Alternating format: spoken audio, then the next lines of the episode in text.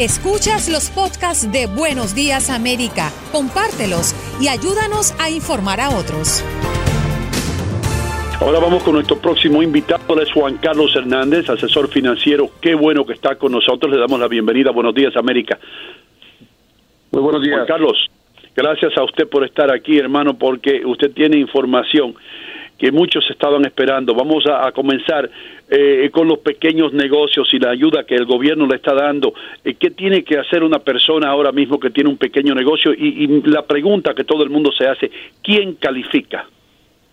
Me encanta la pregunta. Muy buenos días a todos, Juan.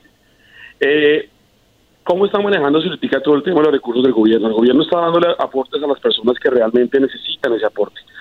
Lo importante es quién aplica, quién aplica a la gente que realmente ha sido afectada por todo el tema de la pandemia del, del, virus y todo lo que está pasando hoy en día.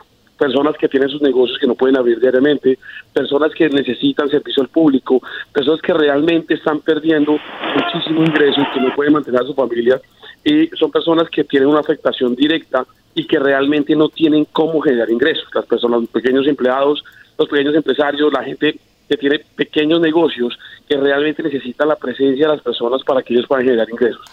¿Cómo se aporta? ¿Cómo se pide ese, ese aporte? Se llama, se llama una, hay un link completo para que la gente pueda acceder a esa información y les van a mandar, dependiendo eh, la cantidad de personas que están afectadas, un monto de dinero para que puedan pasar esta, este, este momento tan fuerte. Mm, Andreina, ¿tienes alguna pregunta? Mm. Ah, perdón. Eh, ahora sí me escucha, ¿verdad? Ahora sí me escuchan. Sí, sí, sí, ahora sí. Parecía que no la estábamos oyendo, Andreina.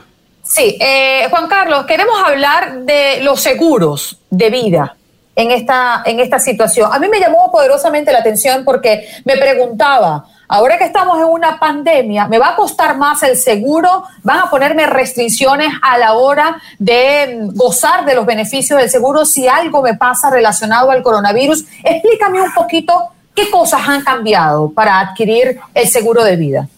Claro que sí, Andreina, con mucho gusto. Primero, buenos días. Eh, bueno, Andreina, te cuento. Eh, el tema del seguro en este país es algo que para mí ha sido una, una maravilla y un tema de, de, efectivamente de explorar muchísimo. Un seguro de vida acá, las compañías en general tienen diferentes tipos de seguros de vida. Que la pandemia haya afectado los seguros de vida completamente lo contrario. En ese momento la gente está muy, muy, eh, puede llegar a, tener los seguros de vida que quiera en este momento sin tener ninguna restricción. Las compañías tienen algo que se llama exclusiones. Hay compañías que tienen exclusiones y hay compañías que no tienen exclusiones. ¿A qué me refiero con esto? Hay compañías que tienen entre sus eh, eh reglamentos que no aseguran personas en enfermedades como esta, en pandemias, en cosas como estas. Pero hay que saber muy bien de los seguros para saber que la compañía que lo está asegurando a uno que no tenga ninguna clase de exclusión, que si algo te pasa, te puedan asegurar. Muchas compañías están asegurando personas que tienen la el virus en esos momentos, que están en la pandemia en ese instante. No tienen problema porque es, no hay certificado que diga que tú tienes en tus reglamentos no cubres pandemia, a no ser que esté especificado en las pólizas de vida. En el caso de las compañías de seguros estos días, obviamente se ha subido muchísimo el tema de los seguros de vida, porque la gente ahora sí es consciente de lo que realmente es un seguro de vida. Un seguro de vida no es un gasto como todo el mundo lo ve. Un seguro de vida es una protección de capital. ¿Por qué? pero está costando más, Juan Carlos. No, exactamente el mismo precio. Las compañías no pueden subir los precios, no pueden jugar con eso las compañías tienen que vender exactamente los mismos precios porque el riesgo de muerte en Estados Unidos no ha subido para las compañías de seguro. Es un virus y ese virus no va a hacer que la gente suba sus costos en las pólizas de vida, sencillamente van a quedar los mismos precios y las mismas coberturas. No ha cambiado absolutamente nada. Juan Carlos, pero hay compañías de, de, seguros que, por ejemplo, cuando usted está tomando eh, la póliza, le dicen que solo lo empieza a cubrir pasados 30 días y en caso de tales enfermedades pasados 60, incluso hablan de suicidio pasado un año. ¿Cómo entender qué podemos tomar y qué es lo mejor que nos, que nos funcionaría en cada caso específico? ¿Los corredores de seguros están especializados en esto para explicarnos la minucia, la letra chiquita? Me encanta, buenos días Juan, me encanta tu pregunta Te voy a ser completamente franco en esa pregunta. No creo que todos los corredores de seguro estén preparados para estos momentos tan fuertes porque eh, yo creo que definitivamente el conocer el producto es bien importante y no mucha gente se toma el tiempo de conocer los productos. Los productos, los seguros de vida en este país, eh, para hacerles un poco más claro, los seguros de vida tienen dos clases de seguros. Hay unos clases de seguro que se llaman los seguros a término y hay unos seguros que se llaman seguros de vida whole life o de vida entera. Cada seguro tiene sus particularidades diferentes. El tema de los seguros hoy en día, que tú pueda que te pueda cubrir absolutamente todo, que tú definitivamente tengas la tranquilidad que te va a cubrir todo, tienes que tener, tienes que saber leer la letra menuda. Por eso yo recomiendo muchísimo, y muy buena la pregunta, Juan, que tengan una asesoría completa cuando vayan a comprar un seguro de vida. Un seguro de vida no es solamente comprar un seguro de vida. Uno tiene que aplicar ese seguro de vida a ver si la compañía primero le da el seguro de vida y segundo, saber qué me cubre. Hay muchas veces que la gente no sabe cuánto le está cubriendo, cuánto le cuesta, cuántos años está cubierto, qué le van a dar. Yo en, todo, en todos los tres años que llevo en este negocio, sobre todo de seguros, yo mucho más metido en la parte de finanzas, pero en la parte de seguros, me he dado cuenta que la gente compra seguros de vida por emoción, no la compra por realmente saber qué es lo que está teniendo su póliza de vida y qué le cubre. Eso es bien importante, Juan, y es una pregunta que me han hecho bastantes veces. Uno tiene que saber de seguros para comprar un seguro, no, tiene que tener un asesor que le pueda ayudar a uno a, saber qué es lo que realmente le cubre su seguro de vida. Juan Carlos, desgraciadamente, y tú sabes esto porque tú has estado en este negocio mucho tiempo, los latinos no creemos en los seguros de vida. Es una mínima parte, eh, un porcentaje muy bajo del latino que tenga un seguro de vida, de vida y aun cuando lo compran después lo dejan de pagar. Eso es tradicional, yo sé que tú sabes eso. Eh, otra cosa que te quería preguntar, vamos ahora al área de las finanzas, eh, Juan Carlos, y, y el, lo importante que es ahorrar para un día lluvioso. Eh, yo no puedo creer, a mí me, de verdad que me da mucha, mucha pena cuando veo a personas en línea ahora mismo para en las iglesias eh, para, para conseguir comida, para conseguir los víveres, para darle de comer a su familia. Y, yo me pregunto, caramba, ¿será que estas personas no ganan mucho dinero o será el hecho de que el dinero se ha gastado de una manera inadecuada y no han ahorrado? Eh, ¿Cuál tú crees que es el problema y qué deben hacer aquellos eh, para que nos están escuchando para ahorrar para lo como lo que está pasando ahora mismo? Muy buena pregunta también. Muchas gracias. yo creo que esto tiene un, trasfondo definitivamente el tema de los seguros de, seguros de vida va muy, muy atado al tema de las finanzas. Si nosotros tenemos un seguro de vida, un seguro de vida para qué sirve? Vamos a ser clarísimos un seguro de vida. Un seguro de vida lo que hace es protección de capital. Aquí los, las deudas grandes son heredables. ¿Qué quiere decir? Que si yo fallezco, mis hijos y mi esposa van a heredar mis problemas. Pero eso es si yo fallezco. Pero ¿qué pasa si yo no fallezco o si pasa algo de esto?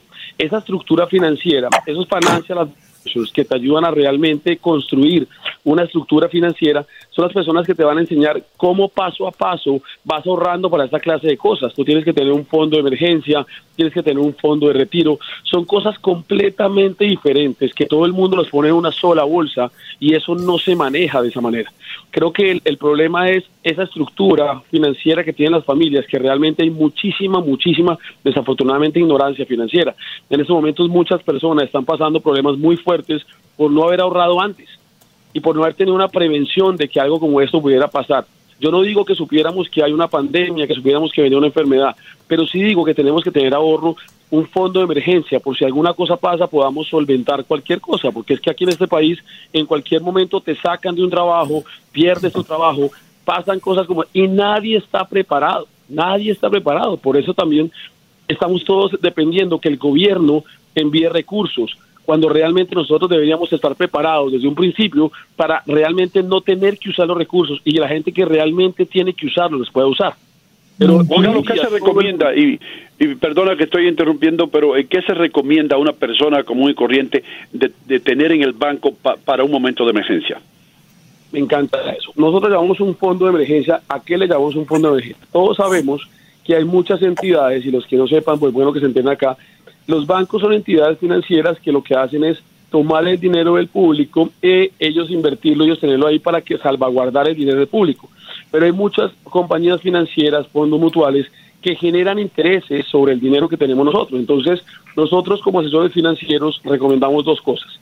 Si ustedes tienen que tener eh, el dinero guardado, tienen tres o cuatro, cinco veces lo que ustedes se ganan mensualmente, lo que ustedes se gastan mensualmente, la recomendación de nosotros es tener una sola vez el salario de un solo mes en el banco y el excedente invertirlo en fondos a la vista, que es fondos a la vista, fondos que generan unas buenas rentabilidades y pueden generar ingresos a futuro si no voy a necesitar ese fondo de emergencia. Pero saber separar las dos cosas, porque el fondo, el dinero que está en el banco generalmente no nos está generando intereses. Si nosotros tenemos mucho en el banco al 0%, no vamos a tener crecimiento de nuestro dinero. Si lo tenemos en fondos diferentes, vamos a ver un crecimiento del dinero a corto plazo. Juan Carlos, séme, honesto, tú trabajas con muchos latinos, tú eres colombiano, ¿verdad?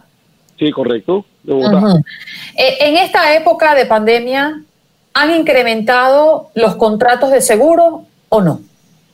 Muchísimo, muchísimo. Y creo que el latino hoy en día, Areina, y es muy buena pregunta, los latinos están dándose cuenta de la importancia de que el seguro de vida realmente funciona. No es que funcione, es que lo, lo que tiene el blanco y negro del seguro de vida es que la gente no lo compra porque no se va a morir. Pero nosotros tenemos dos realidades en la vida, Andreina, y es que o nos vamos a morir o nos vamos a envejecer y al final vamos a fallecer.